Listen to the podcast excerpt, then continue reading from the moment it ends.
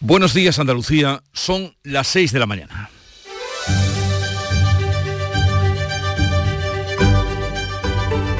Despierta tu mente, descubre la realidad. En Canal Sur Radio, La mañana de Andalucía con Jesús Vigorra. Y volvemos a hablar de las mascarillas, porque Sanidad impondrá mañana, a partir de mañana miércoles, el uso de mascarillas en centros sanitarios de toda España, a pesar de la oposición de algunas comunidades.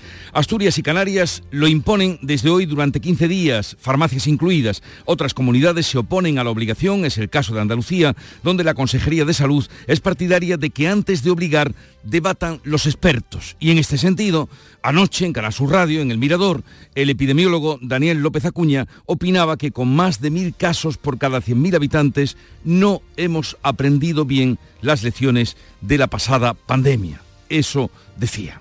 Tampoco hay sintonía entre el gobierno y las comunidades sobre la implantación de una autobaja laboral. Esto es, que los trabajadores puedan darse de baja por enfermedad durante tres días con una declaración responsable sin necesidad de acudir al médico. Una medida que la ministra de Sanidad, Mónica García, propone para aliviar la presión sobre la atención primaria cada vez más saturada. En resumen, el debate político se enreda proporcionalmente a la subida de contagios por gripe, COVID y enfermedades respiratorias. Y mientras tanto, el gobierno presiona al PP ahora para salvar los primeros tres decretos de la legislatura que podrían no salir adelante por el rechazo del partido de Puigdemont.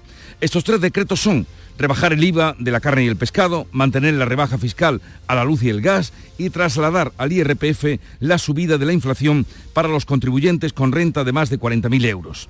Felipe Bolaños y Yolanda Díaz, por su parte, han contactado con Génova, pero no le aceptan las propuestas, a pesar de ello, se muestran desde el Gobierno dispuestos a tramitarlos como decreto ley para poder incorporar las iniciativas de la oposición.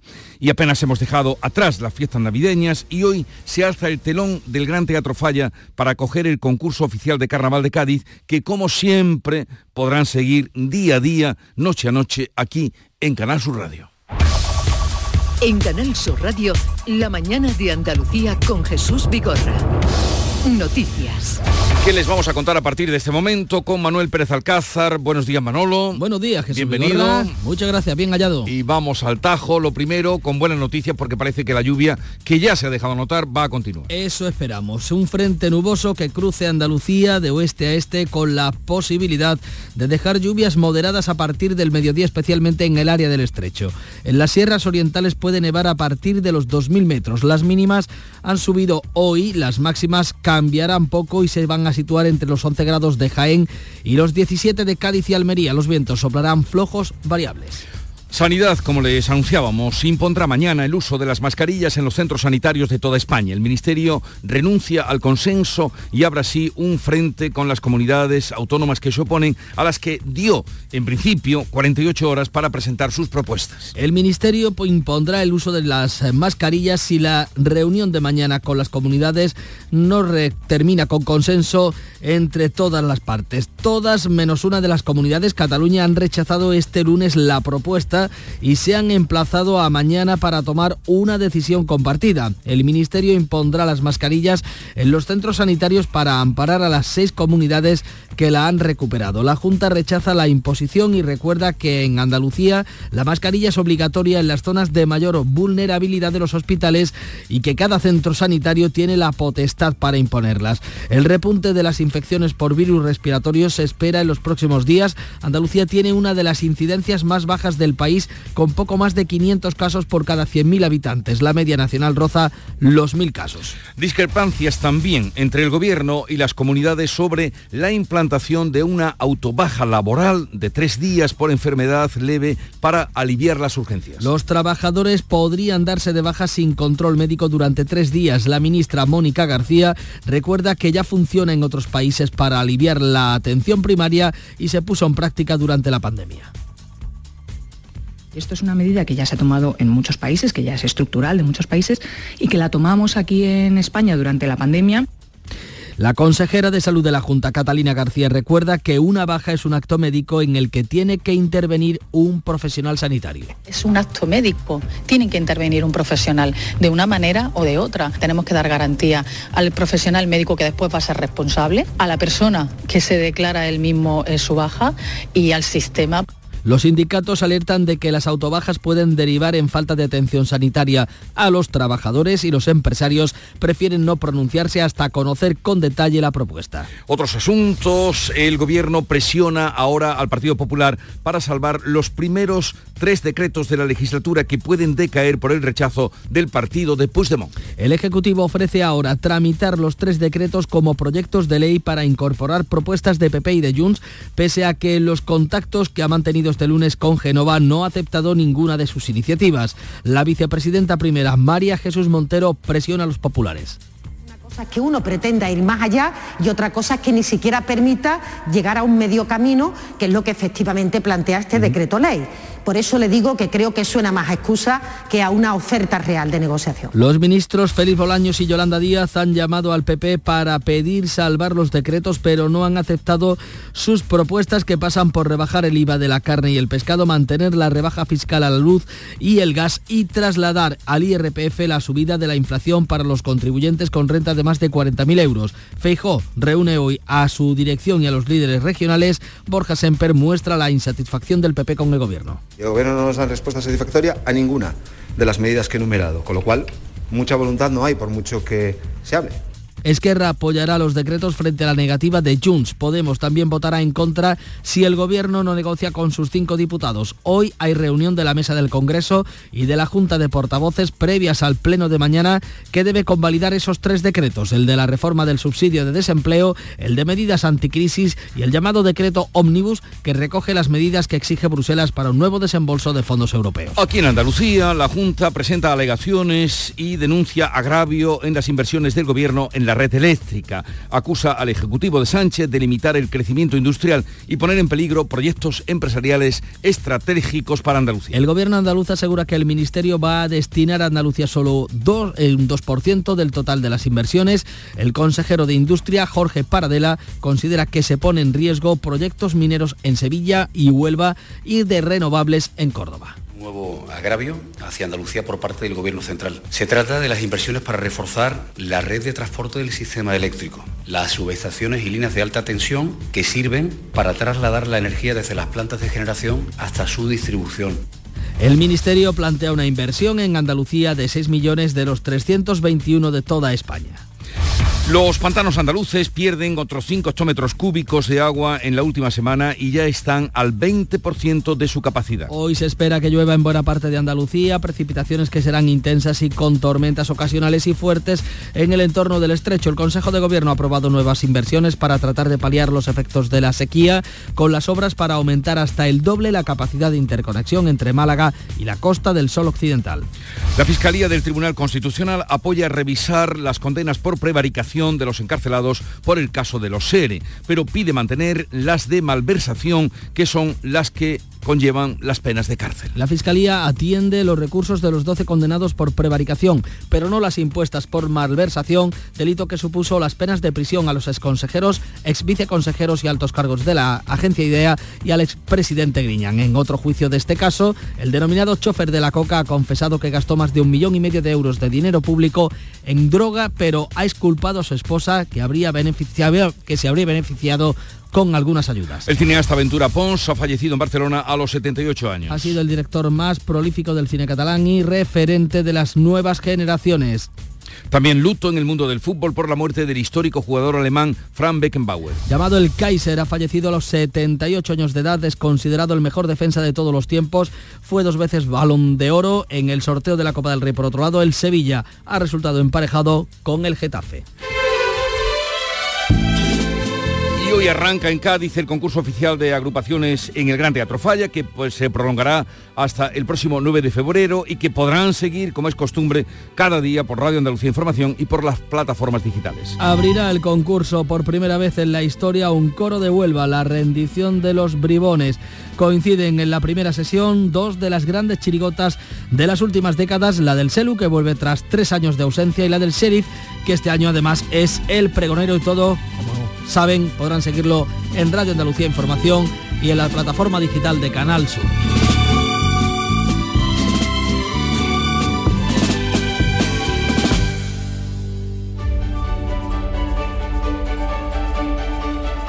Así viene el día, este 9 de enero, y vamos a conocer ahora cómo lo recogen los periódicos que ya ha leído y resumido para ustedes, para todos nosotros, Paco Ramón. Buenos días, Paco. Muy buenos días, Jesús. Eh, fotografía de portada para el chofer de los seres en el ABC de Sevilla. 25.000 euros al mes en coca, fiestas y copas, confiesa este imputado. El gobierno pide al PP que le libre de la presión de Puigdemont. Bolaños y Díaz llaman a Gamarra y Semper para que Génova convalide mañana los decretos después de que Junts, los independentistas de Puigdemont, exija retirarlos y negociarlos con el prófugo, pero uno a uno. El país tensa cuenta atrás en la primera votación clave de la legislatura. El gobierno busca apoyos a derecha e izquierda para su plan mm, anticrisis. La fotografía de portada para Frank Beckenbauer, leyenda del fútbol. En el mundo, Moncloa pide auxilio al PP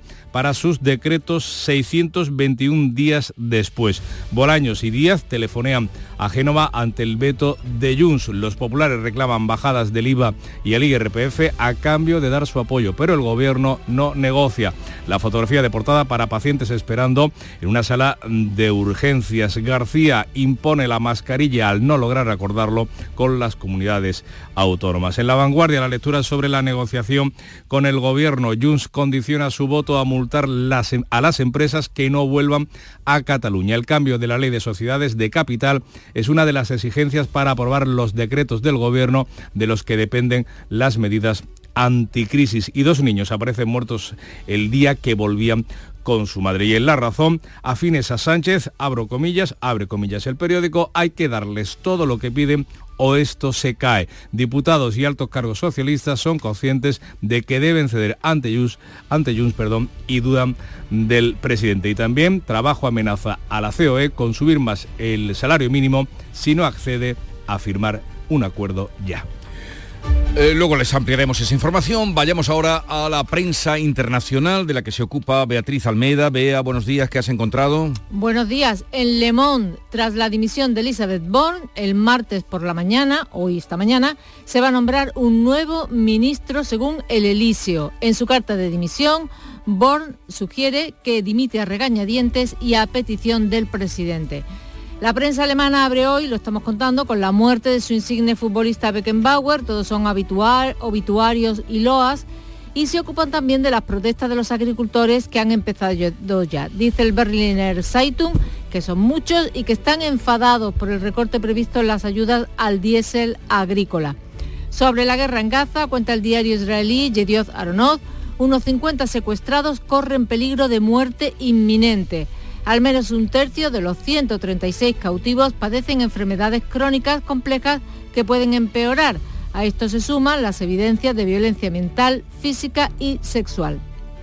Termino con el New York Times. United y Alaska Airlines encuentran piezas sueltas en aviones Boeing 373 MAX 9.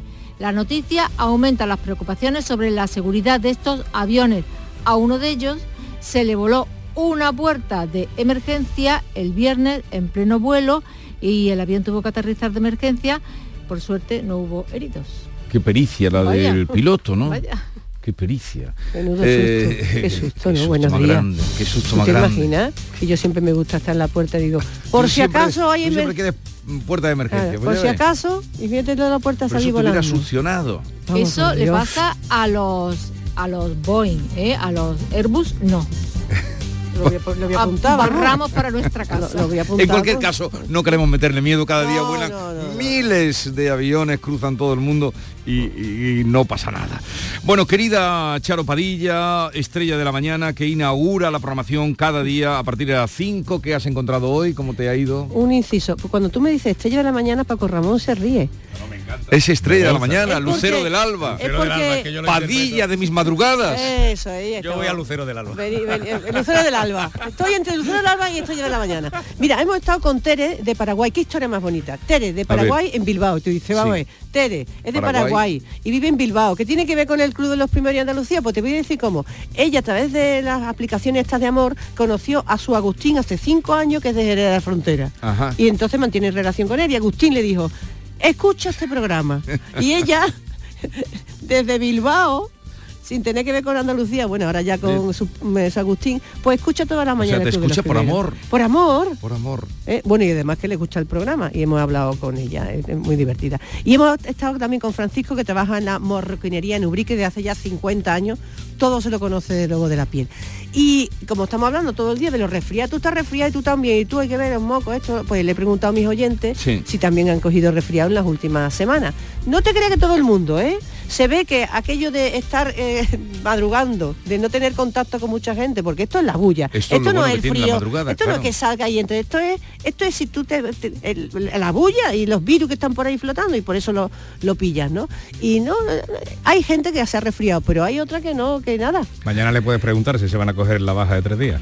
No, Llegado sí. el caso. No, Lo que hay pues que averiguar- el club de los primeros, allí esto, Lo que hay que estamos, averiguar y vamos a confirmar, porque hoy vamos a hablar con la consejera de empleo y estoy deseando, ¿quién paga esos tres días? ¿Quién los paga? Y lo sabe. ¿Quién los paga? Ahora yo te digo una cosa. dicen que- Lo, eh, vamos, yo que eh, verá, eh, nosotros eh, aquí en el Canal Sur que somos aquí eh, venimos, venimos, con todo y sin todo. Pero lo del tema de la mascarilla, eso ya es coherencia, eso es sentido común. O sea, si te meten en el hospital, ponte una mascarilla. Claro. Si vas a, a un centro de salud, ponte una Si te mascarilla. metes en un autobús cargado, que además va Claro. comparada en el Virgen de Rocío Yo es que me o en el la- Reina Sofía, te pones la Claro, mascarilla. En fin, nada, querido, que no Eh, quiero ni meterme en lío. Adiós. mm, gracias por tus consejos. De nada. Un poco de música a esta hora de la mañana. Estoy temblando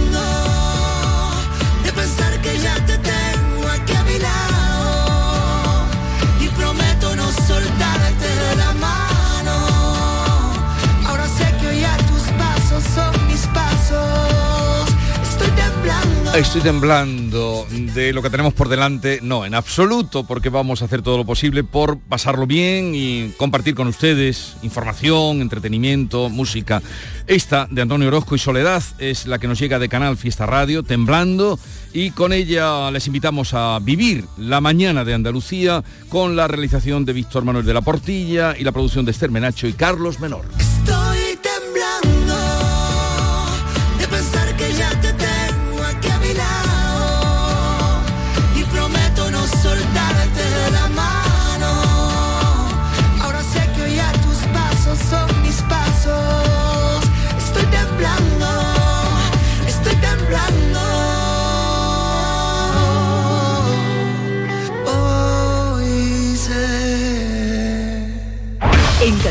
Radio, la mañana de Andalucía con Jesús Vigorra. Noticias. 6 y 18 minutos, eh, le venimos contando que Sanidad declara la guerra a las autonomías y fuerza el uso de las mascarillas en los centros sanitarios de toda España. El Ministerio se salta pues el plazo de 48 horas que había acordado con las comunidades para llegar precisamente a un acuerdo ante el pico de la gripe. Beatriz Rodríguez, muy buenos días. Buenos días. Todas las comunidades menos Cataluña habían rechazado el documento presentado por el Ministerio. Se habían emplazado a mañana miércoles para tomar una decisión compartida. El Ministerio que dirige Mónica García no ha esperado ni 24 horas y en virtud del artículo 65 de la Ley del Sistema Nacional de Salud ha decidido imponer el uso de las mascarillas para entrar a los hospitales y centros de salud. Hasta ahora solo una minoría de seis comunidades de distinto color político había decidido implantar la mascarilla obligatoria. El resto, entre las que está Andalucía, se había decantado por recomendar su uso. En Canal Sur, la consejera de Salud, Catalina García, señalaba la necesidad de que las medidas fueran debatidas por los expertos antes de abordarlas en el Consejo Interterritorial. Pues un informe técnico que avale las decisiones que adopta el Consejo Interterritorial y yo creo que eso es muy importante. De hecho, para el miércoles que viene ya se ha convocado la ponencia de alertas después de este Consejo Interterritorial y esperemos que se convoque la Comisión de Salud Pública para adoptar las medidas avaladas con criterios técnicos. En Andalucía ya es obligatorio el uso de las mascarillas en las áreas de mayor vulnerabilidad de los hospitales, por ejemplo, en la SUCI, y además cada centro sanitario tiene la potestad para imponerlas si se dispara la incidencia del virus. Pues todo eso va a cambiar y a partir de mañana, como les decimos, Sanidad va a imponer el uso de las mascarillas en los centros sanitarios de todo el país. Tampoco hay sintonía entre el gobierno y las comunidades sobre la implantación de otra medida, la autobaja laboral de tres días por enfermedad Sanidad busca facilitar a los trabajadores que puedan darse de baja sin control médico tres días. Se trata, dice la ministra Mónica García, de una medida que ya funciona en otros países y que demanda a los profesionales sanitarios para eh, aliviar la atención primaria. Basta con una declaración responsable, que es básicamente lo que le haces también a tu médico, ¿no? Tú a tu médico le cuentas que, pues, que estás malo o que has estado malo porque eh, no te han dado cita mm, en los tres días. El colapso de, la atención primaria conlleva eso, ¿no? Y esto es una medida que ya se ha tomado en muchos países y que la tomamos aquí en España durante la pandemia. El gobierno andaluz se muestra cauto y pide más información, pero recuerda que una baja es un acto médico en el que tiene que intervenir un profesional. Escuchamos de nuevo a la consejera de Salud. Una baja de ILT es un acto médico. Tienen que intervenir un profesional de una manera o de otra. No solo podemos dejar la responsabilidad a la persona. Y estudiaremos el documento que nos han presentado pero sí que nos tienen que explicar cómo se va a llevar a cabo. Tenemos que dar garantía al profesional médico que después va a ser responsable, a la persona que se declara él mismo eh, su baja y al sistema. Los sindicatos alertan de que las autobajas pueden derivar en falta de atención sanitaria a los trabajadores y los empresarios prefieren, por su parte, no pronunciarse hasta conocer con detalles la propuesta. Todo eso mientras el repunte de las infecciones por virus respiratorios se espera que toque el máximo en unas semanas, en unos días prácticamente, cuando se hagan visibles precisamente los efectos de las últimas reuniones de las fiestas navideñas. Andalucía tiene una de las incidencias más bajas de todo el país, eh, con poco más de 500 casos por cada 100.000 habitantes. La media nacional supera los 1.000 casos. Patricia Zarandieta. Las infecciones respiratorias agudas se están multiplicando con especial incidencia de la gripe A, que va a continuar en ascenso en los próximos días. Este año, explica Paulino Cubedo, de la Sociedad de Medicina Familiar, su llegada en periodo navideño ha facilitado la propagación. Cuando la gripe llega en el periodo navideño, las reuniones familiares, comidas, cenas, encuentros, hacen que la propagación se multiplique mucho más que en cualquier otra fecha. Y los médicos de urgencias recomiendan. Si tenemos fiebre, malestar general, vemos que pasan unos días y no nos mejoramos, hay que haber alguna atención médica que diagnosticara una situación de complicación de esa gripe o de ese COVID. Las complicaciones de la gripe no son frecuentes y se producen sobre todo en pacientes vulnerables. Más allá de la obligatoriedad o no de las mascarillas, como le venimos contando, de la baja médica, la autobaja médica, otro elemento de demostrar la eficacia contra las infecciones respiratorias son las vacunas. Desde la Junta insiste en esa recomendación y recuerdan que todos los jueves esa vacunación no precisa de cita previa en los centros de salud de nuestra comunidad. Guillermo Polo. Una vacunación tanto para la gripe como para el COVID, especialmente recomendada para los grupos de riesgo que incluye, entre otros, a mayores de 60 años, población con patologías crónicas, embarazadas, niños de 6 a 59 meses y personal sanitario y sociosanitario. Una lista que este año se ha visto incrementada, tal y como señala la vocal del Colegio de Médicos de Huelva, Aurora Pérez. Hay que tener en cuenta que este año como novedad se ha introducido que el ser fumador ya es un grupo de riesgo para poderse vacunar. Hasta ahora, un 1.659.000 personas ya se han vacunado en Andalucía contra la gripe y otro 1.060.000 frente al COVID-19. Estos datos suponen que de las personas mayores de 60 años, el 55% está cubierto frente a la gripe y el 40% ante el COVID, mientras la cobertura antigripal alcanza el 41% de los niños andaluces. 6 y 23 minutos. La mañana de Andalucía. El gobierno presiona o pide el apoyo al PP, según se vea, para salvar los primeros decretos de la legislatura que pueden decaer por el rechazo del partido de Puigdemont a votar a favor. Félix Bolaños y Yolanda Díaz han contactado las últimas horas con los populares, pero no aceptan a cambio ninguna de sus, de sus propuestas. El Ejecutivo apura la negociación y ofrece tramitar los tres decretos como proyectos de ley para incorporar propuestas de PP y Junts, pese a que en los contactos que ha mantenido este lunes con Génova no ha aceptado esta ninguna de sus iniciativas. La vicepresidenta primera, María Jesús Montero, presiona así. Y por tanto, una cosa es que uno pretenda ir más allá y otra cosa es que ni siquiera permita llegar a un medio camino, que es lo que efectivamente plantea este decreto ley. Por eso le digo que creo que suena más a excusa que a una oferta real de negociación. El ministro de la Presidencia, Félix Bolaños, ha llamado a Cuca Gamarra y Yolanda Díaz a Borja Semper, pero no han aceptado ninguna de sus propuestas que pasan por rebajar el IVA de la carne y el pescado, mantener la rebaja fiscal a la luz y el gas y trasladar el IRPF, al IRPF la subida de la inflación para que los contribuyentes con renta de más de 40.000 euros. Eh, Alberto Núñez Feijó reúne hoy a la dirección de su partido y a los líderes regionales. Borja Semper muestra la insatisfacción del PP con la actitud del gobierno contactos, como no puede ser de otra manera, pero no ha habido ningún ofrecimiento por parte, ninguna propuesta por parte del gobierno. El gobierno sabe qué es lo que proponemos, lo hemos dicho en privado y en público. Y el gobierno no nos da respuesta satisfactoria a ninguna de las medidas que he enumerado, con lo cual mucha voluntad no hay, por mucho que se hable. El PSOE asegura que no tocará ese punto, pero sí se abre a estudiar otras reclamaciones sobre la financiación y cuestiones competenciales. Santo Cerdán apela a la responsabilidad de todos. Con Junts pues seguiremos hablando como con el Partido Popular y con todas las fuerzas que quieran sumarse a apoyar estas medidas hasta el último minuto. Pues el gobierno cuenta de momento con el apoyo de Esquerra Republicana, pero se ha encontrado, como estamos viendo, con ese rechazo de Junts, que va a votar contra el acuerdo, contra los decretos impulsados por el Ejecutivo.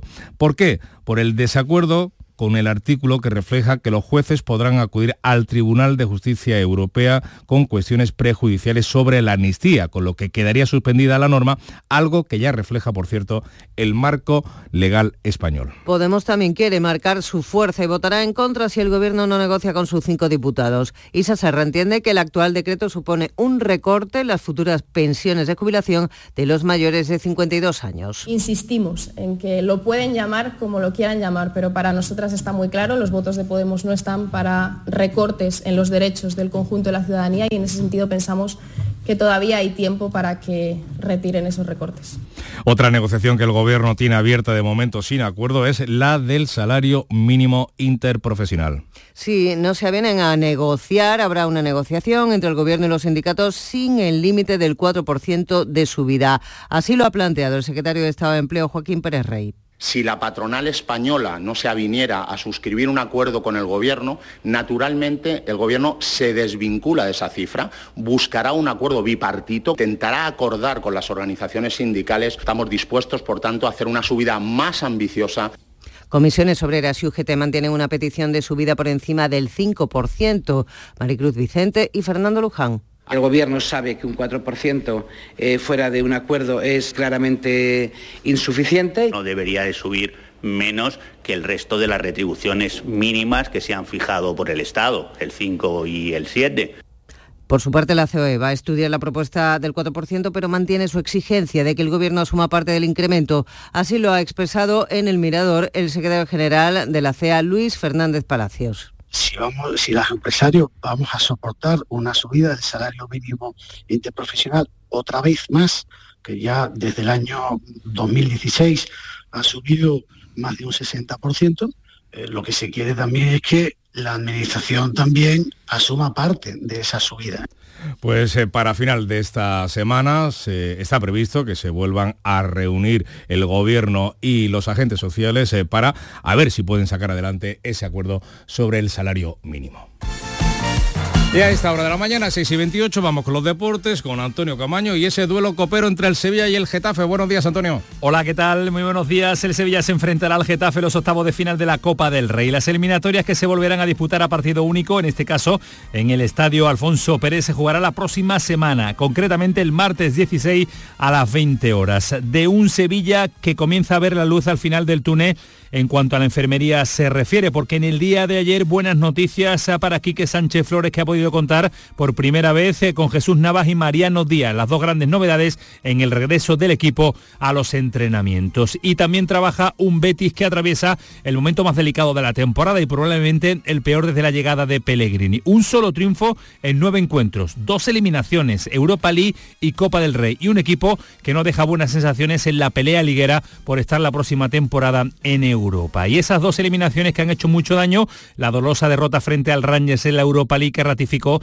el mayor fracaso europeo de la historia reciente del club, y la del 6 de enero, el Día de Reyes en Mendizorroza, que acaba con el sueño copero de la entidad verde y blanca. Y en el Granada se trabaja para rearmar un equipo. Se ha puesto las pilas su director deportivo, Mateo Toñosi, ya ha fichado a dos jugadores, Batalla y Bruno Méndez, que incluso han debutado con la camiseta del Granada enfrentándose al Cádiz. Y las operaciones de llegada siguen muy activas en las oficinas del eh, Nuevo Los Cármenes, pues a los dos fichajes ya nombrados habría que sumarles el de Piatowski. En las próximas horas el Granada podría cerrar un pack muy completo procedente del Verona. Incluiría a Martín Ongla y a Diego Copo.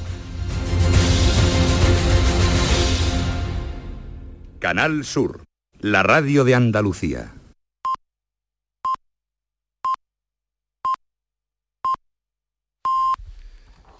Andalucía despierta. Son las seis y media de la mañana.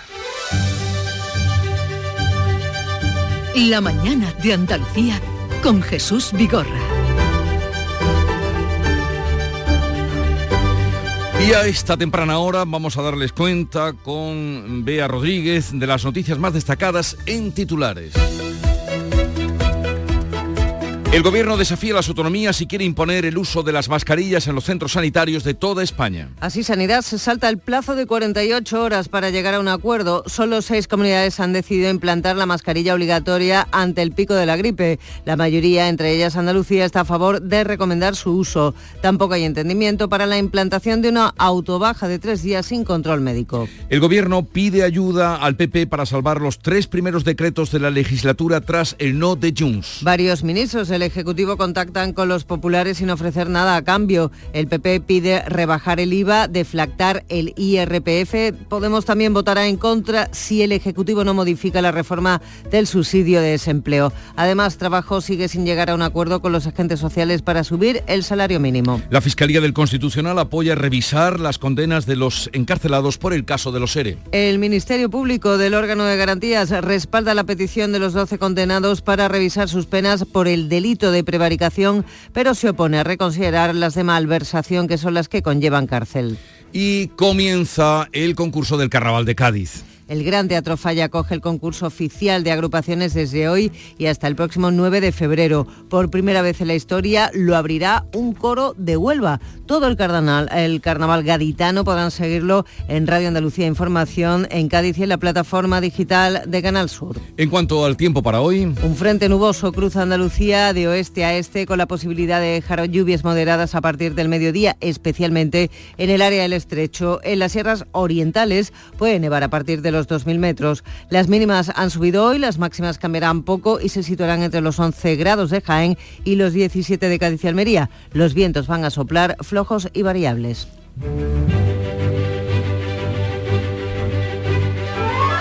hoy es la festividad, y bien que lo saben en Córdoba, de San Eulogio, que es muy venerado, porque nació allí, se le considera el doctor de la iglesia mozárabe, aprendió a vivir en un territorio hostil entre los musulmanes, que eran los que dominaban entonces, los que llevaban la batuta, y los cristianos debían pues eh, abrirse paso como podían para fortalecer su fe. Con solo 25 años fue párroco de San Zoilo, que es una iglesia que está en el centro de la provincia de en la provincia digo, en la capital de Córdoba.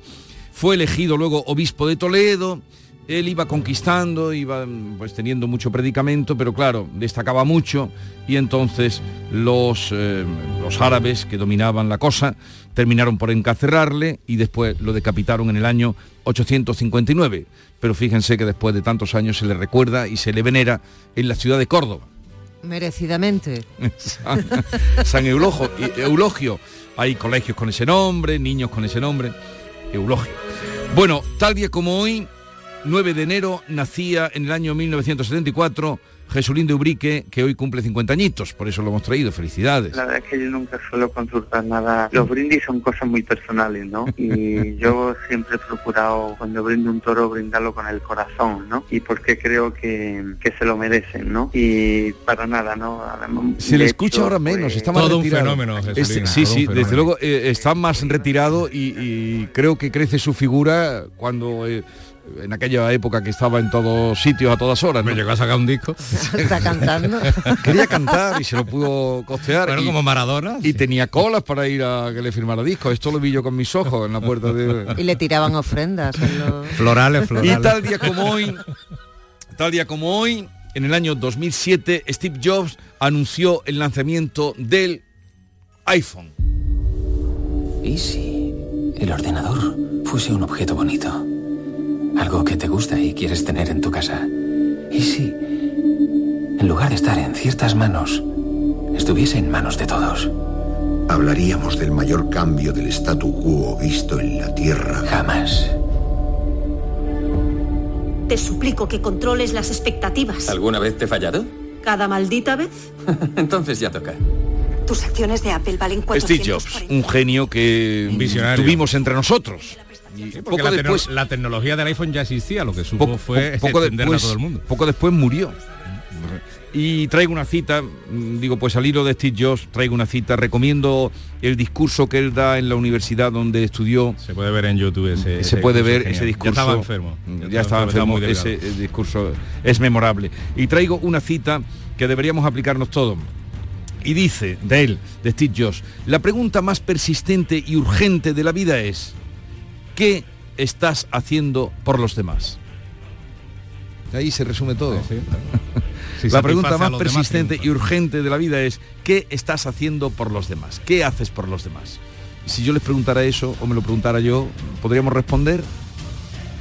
Pues Si quieres disfrutar de la radio por la tarde, te espero de lunes a viernes a partir de las 4 en Canal Sur Radio. Te ofrezco complicidad, cercanía, risas y buen humor, las historias que pasan en Andalucía, actualidad, consejos sobre salud y muchas entrevistas. Cuento contigo. Así es la tarde de Canal Sur Radio con Mariló Maldonado. Tres horas para disfrutar de la mejor radio hecha en Andalucía. De lunes a viernes desde las 4 de la tarde. Contigo somos más Canal Sur Radio. Contigo somos más Andalucía. ¿Y qué hace Paco Ramón por ustedes a esta hora? Resumirle para que estén al tanto de todo lo que cuentan los periódicos, mm, bueno, malo o regular, los periódicos de Andalucía, principales cabeceras. Bueno, pues informar o ponerlo la mascarilla, ha llegado eh, el caso sin que nadie nos obligue. Huelva Información, la gripe alcanza en Huelva su tasa máxima y lo hace antes de lo previsto. La tendencia actual rebaja la presión asistencial en la atención primaria, pero se espera un repunte en los hospitales. En el diario Sur, el fin de las Navidades agrava la saturación de los centros de salud de la provincia, colas en urgencias y no demorables por el aumento de la gripe y la falta de citas. Atención a esta información que trae hoy en su portada la voz de Almería. El FBI alerta de ciberataques en la agricultura almeriense. Ciberseguridad agroalimentaria, Coespal y Seidor abren en Almería el primer centro de vigilancia y acción contra estos ataques que buscarán los piratas informáticos en la agricultura almeriense. Diario de Sevilla, Podemos e Izquierda Unida facilitan a Sanz, al alcalde, el presupuesto con sus enmiendas. Las condiciones de la confluencia de izquierda son accesibles y ninguna supera el millón euros. El alcalde asegura que no tiene problemas en acertar esas propuestas razonables. En el diario, en el Córdoba, la justicia militar reclama el caso de los dos soldados muertos. La familia del cabo es eh, partidaria de que eh, siga en la jurisdicción civil, de que se instruya el caso por la eh, justicia civil. En el diario de Cádiz, fotografía para el, el Celu y el Sheriff, eh, las chirigotas que centran las miradas en el arranque del certamen duelo de gigantes en el concurso del Falla. El temor de los hosteleros para 2024, que la sequía reste turistas. En Europa Sur, la comarca tendrá cortes de agua nocturnos para afrontar la sequía. Eso será a partir de mañana y cerramos con ideal en su edición de Granada la central hidroeléctrica de Rules para final de año. Avanzan las obras del proyecto de los Cuerva que permitirá producir energía con el agua de la presa equivalente al consumo anual de, de 3.500 hogares. Y vamos ahora con la segunda entrega de la prensa internacional que nos trae B. Almeida. Dimite la primera ministra de Francia, Elisabeth Borne, tras 20 meses en el gobierno. ¿Por qué? Vean, ¿por qué ha dimitido? Bueno, pues porque el gobierno y Macron, eh, bueno, sobre todo Macron, eh, quieren cambiar de aires y dar paso a una nueva etapa. El nombramiento del nuevo primer ministro va a tener lugar esta mañana, lo leo en Le Figaro, que dice en su editorial. Born no ha sido indigna, pero ha agotado su capital político deja el campo abierto a su sucesor Gabriel Atal, es el favorito, pero cambiar una cara no cambia el panorama general. Le Monde lleva un eh, titular muy sorprendente, muy curioso, me gusta mucho, dice, el calvario de Elizabeth Bourne, la primera ministra en un asiento eyectable. Eyectable. O sea que, exactamente, le dan una palanca, ¡boom! Y, sale, y sale propulsada. Y evita, evita el siniestro. Exactamente. Macron quiere otro perfil para relanzar su segundo mandato, pasar página, cambiar de aire y dejar atrás el doloroso episodio de la reforma de las pensiones y el del proyecto de ley de inmigración que fracturó sus filas hace dos semanas. Bruselas autoriza por primera vez eh, ayudas estatales a una empresa para que no se lleve una fábrica fuera de la Unión Europea. Cuéntanos o cómo lo cuentan. Pues esta es una muestra más de la pugna por la autosuficiencia y la independencia de Estados Unidos y de China. León el Frankfurt, el, fabricante sueco de baterías Nordvolt, recibirá 902 millones de euros de Alemania para que construya una fábrica de baterías eléctricas para coches en suelo alemán y no en suelo estadounidense. Podrá proveer un millón de coches en un año. ¿Y qué dicen los periódicos ingleses en portada? Pues hablan del peor error judicial de la historia británica por el que se condenó a 736 carteros inocentes. Algunos se llegaron a suicidar. Ocurrió en 2005, se los acusó de robar dinero, pero la culpa era del mal funcionamiento de un programa informático y ahora se intenta reponer e indemnizar a las víctimas. Lo cuenta el Time, lo cuenta el Guardian, el Guardian, lo cuentan todos. Cuéntanos algo de nuestros paisanos de Portugal. Pues miran, el público de Portugal, el gobierno cortará el agua en el Algarve, el sector agrícola más afectado. Se espera que la próxima semana se presente el plan contra la sequía de larga duración que dura ya nueve años. Y vuelvo a la prensa alemana que abre con la muerte de Beckenbauer, la figura de la luz, titula su Deutsche, el mejor futbolista que ha dado a Alemania, ha muerto el Kaiser. Kaiser, que es una palabra, es la misma palabra de César. El emperador. Sí, sí, sí. emperador, exactamente. El defensa también. fue, Ya, Kaiser. eh, Beckenbauer. Bien, pues nada, hasta mañana, Hasta Bea. mañana. 6.41 minutos de la mañana, sigue la información ahora en Canal Sur Radio. El flexo de Paco Reyero. Juan Herrera, el creador del hormiguero y humor amarillo, contesta en el flexo las cuestiones más difíciles. ¿Te erotiza en algún momento la música? Tanto como erotizarme, me erotiza más unas pochas con almejas. ¿Y después del programa qué vas a hacer? Pues voy a contar ovejas para dormir. El Flexo. Los lunes a la una de la madrugada en Canal Sur Radio. Contigo somos más Canal Sur Radio. Contigo somos más Andalucía. En Canal Sur Radio, la mañana de Andalucía con Jesús Vigorra. Noticias. 6 y 42 minutos de la mañana les contamos que la Junta de Andalucía va a presentar alegaciones a las inversiones del Gobierno en la red de transporte eléctrico de nuestra comunidad. Denuncia el Ejecutivo andaluz un agravio respecto a otros territorios y acusa a Pedro Sánchez de limitar el crecimiento industrial de nuestra tierra y poner en peligro proyectos empresariales estratégicos. Inmaculada Carrasco. El gobierno andaluz asegura que el central va a destinar a Andalucía solo un 2% del total de inversiones. Son 6 millones de euros de los 321 de toda España, mientras que cinco comunidades van a recibir el 85% del total. El consejero de Industria considera que se ponen en riesgo proyectos mineros en Sevilla y Huelva y renovables en Córdoba. Jorge Paradela. Andalucía tiene muchos proyectos cuya viabilidad depende de contar con el soporte de la red de transporte eléctrico necesaria, por lo que apelamos al Gobierno central a reconsiderar su propuesta y a incluir las actuaciones que reclamamos. Paradela asegura que la Consejería ha documentado con rigor sus peticiones.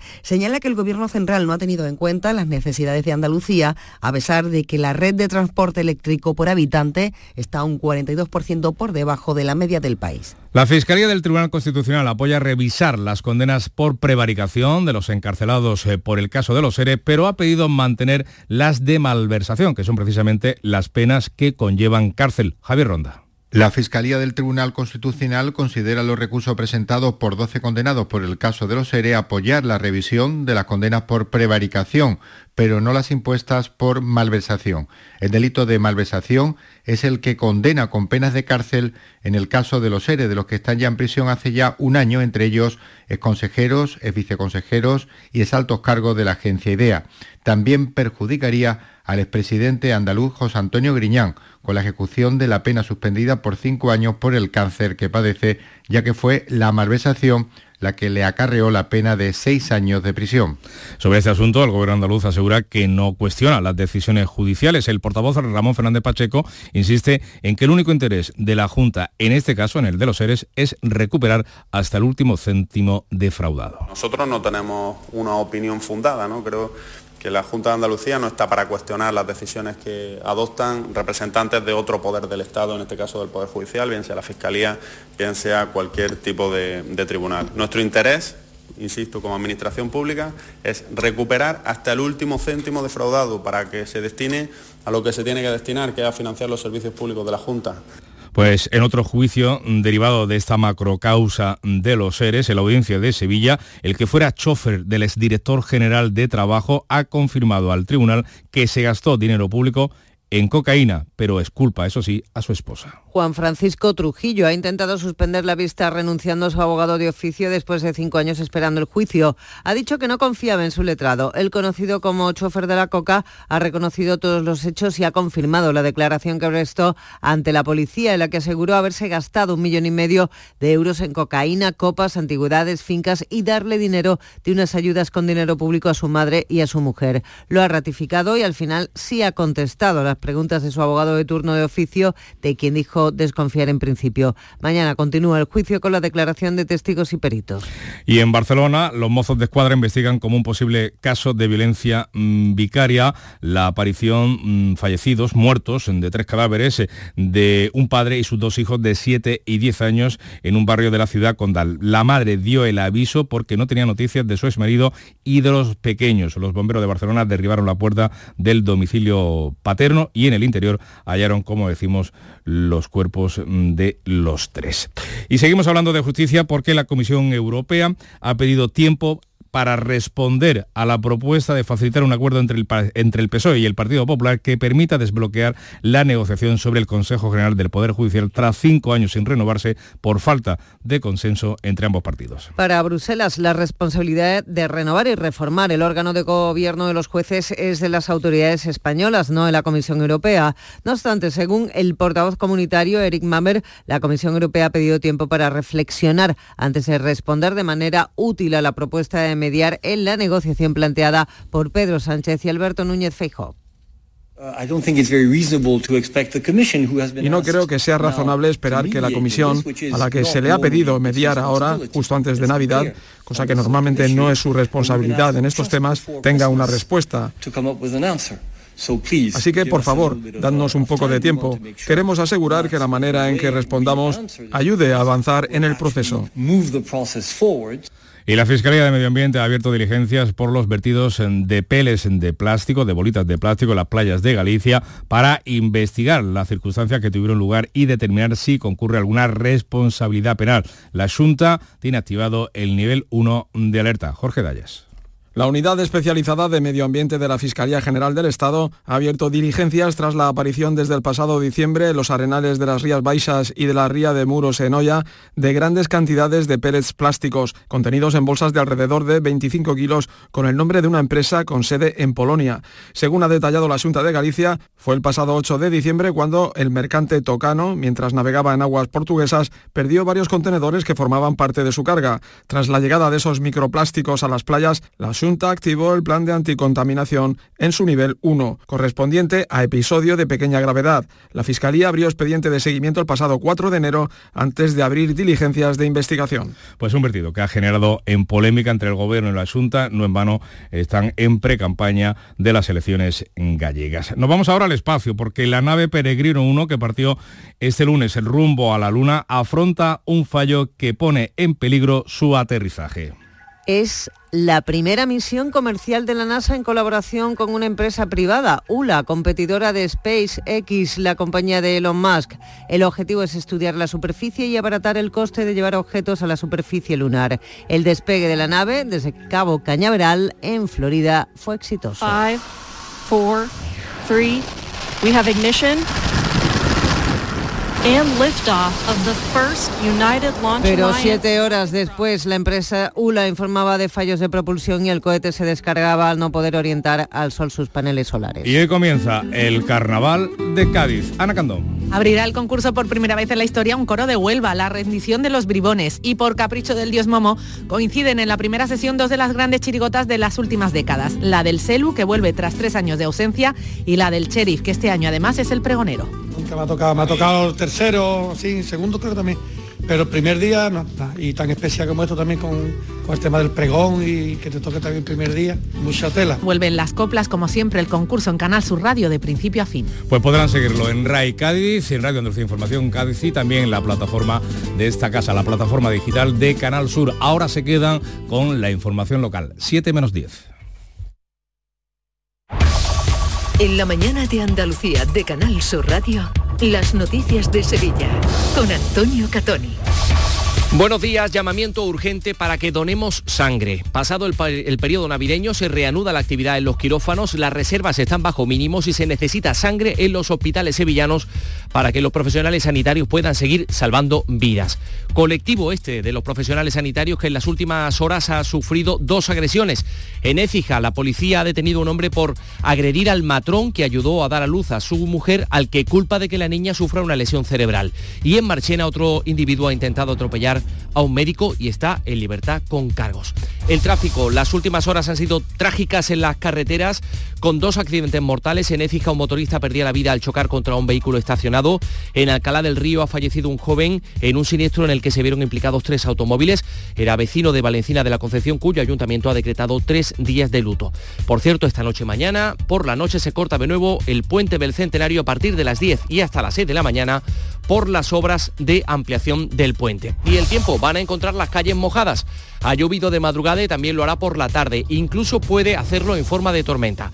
Suben las temperaturas mínimas, la máxima será de 16 grados en Lebrija, 14 en Écija y Morón, 13 en la capital donde ahora tenemos 8. Enseguida desarrollamos estos y otros asuntos, realiza Pedro Luis Moreno. Capilar Prime, tu clínica capilar y medicina estética en Sevilla. Ahora, tu injerto capilar con la última novedad llega a Sevilla. Promoción por tan solo 2.490 euros todo incluido y además dos sesiones PRP y seguimiento anual. Los mejores equipos médicos en injerto capilar. Nuestros resultados nos avalan. No esperes más. Recupera tu pelo y confianza. Capilar Prime, tu felicidad es la nuestra. Calle Resolana 25, esquina con calle Feria. En Canal Sur Radio, las noticias de Sevilla. Hemos conocido dos agresiones a sanitarios en las últimas horas. La Policía Nacional ha detenido en Écija a un hombre que investiga a su pareja por agredir a un eh, sanitario que fue atacado mientras compraba en un supermercado. La víctima había atendido como matrón el parto de la esposa del agresor hacía ya año y medio en el hospital de alta resolución. La niña sufre una lesión cerebral. La denuncia que interpuso la familia contra el sanitario fue desestimada, pero desde entonces, como cuenta el portavoz policial Antonio Talaverón, la pareja no ha cesado con su hostigamiento. Tras las investigaciones se pudo corroborar que los autores no habían localizado casualmente al sanitario y que debido a la labor realizada en su trabajo había sido perseguido, amenazado y finalmente agredido. Por otra parte, la juez de guardia de Marchena ha dejado en libertad con cargos al hombre de 46 años, detenido tras intentar atropellar a un médico que minutos antes le había atendido en un centro de salud de Araal. Desde que llegó mantuvo una actitud violenta. Lanzó una botella de agua al sanitario, causó destrozos en el consultorio, posteriormente salió al exterior y el médico siguió intentando atenderle, pero este trató de arrollarlo con su coche. Terminó empotrándose contra las columnas del edificio. Los profesionales sanitarios eh, que por otra parte fieles a su vocación pues siguen salvando vidas y para ello necesitan sangre. El Centro de Transfusión Sanguínea hace un llamamiento urgente para la donación de sangre porque están al mínimo las reservas de todos los grupos especialmente de A positivo y negativo y de cero negativo. Hoy se desplazan las unidades móviles de donación a Utrera, Tocina y Villanueva del Ariscal, pero también se puede realizar la donación en el Centro Regional de Transfusión en la avenida de Manuel Surot en horario de 8 a 9 de la noche de forma ininterrumpida. Juan Moraga, responsable de donaciones del centro, anima a donar, que es dar vida. Evidentemente ahora después de las vacaciones pues empiezan a, empiezan a operar otra vez, empiezan a funcionar quirófanos y entonces pues necesitamos mucha sangre que por favor hagan el esfuerzo y que son 10 minutitos.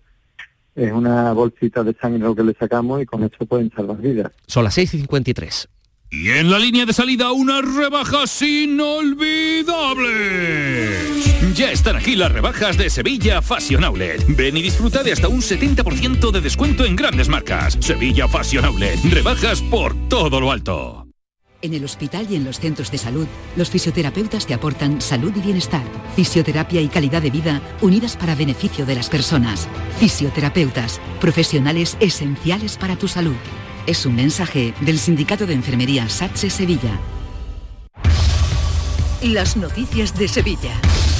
Canal Sur Radio. El Ayuntamiento de Sevilla comienza hoy a informar a los conductores que entran habitualmente en la isla de la Cartuja sobre la zona de bajas emisiones y lo va a hacer mediante folletos. No pueden acceder a dos recintos concretos delimitados de la isla de la Cartuja los vehículos de gasolina anteriores al año 2000 y los diésel, comprados antes de 2006, aunque solo se sancionará a partir del 1 de abril. Álvaro Pimentel, delegado de Cartuja y Parques Innovadores, detalla cómo se lleva a cabo ese proceso de información mediante las cámaras aviso sanción, es decir, diciéndole, mire, usted está incumpliendo eh, esta normativa y en su caso, si a partir del 1 de abril vuelve a entrar en esta zona con ese vehículo, pues se le sancionará con 200 euros. Con los primeros compases del año se reactiva la gestión de los eh, presupuestos municipales de la capital, la negociación de estos presupuestos para 2024, pero de momento con Podemos Izquierda Unida es el único grupo que ha presentado enmiendas parciales. Su portavoz, Susana Hornillo, va a comparecer hoy. Se espera que ofrezca detalles de las propuestas que el alcalde ha dicho estar dispuesto a negociar. De momento no hay aportaciones ni de Vox ni de PSOE. Según la socialista Sonia Gaya, en las cuentas de los populares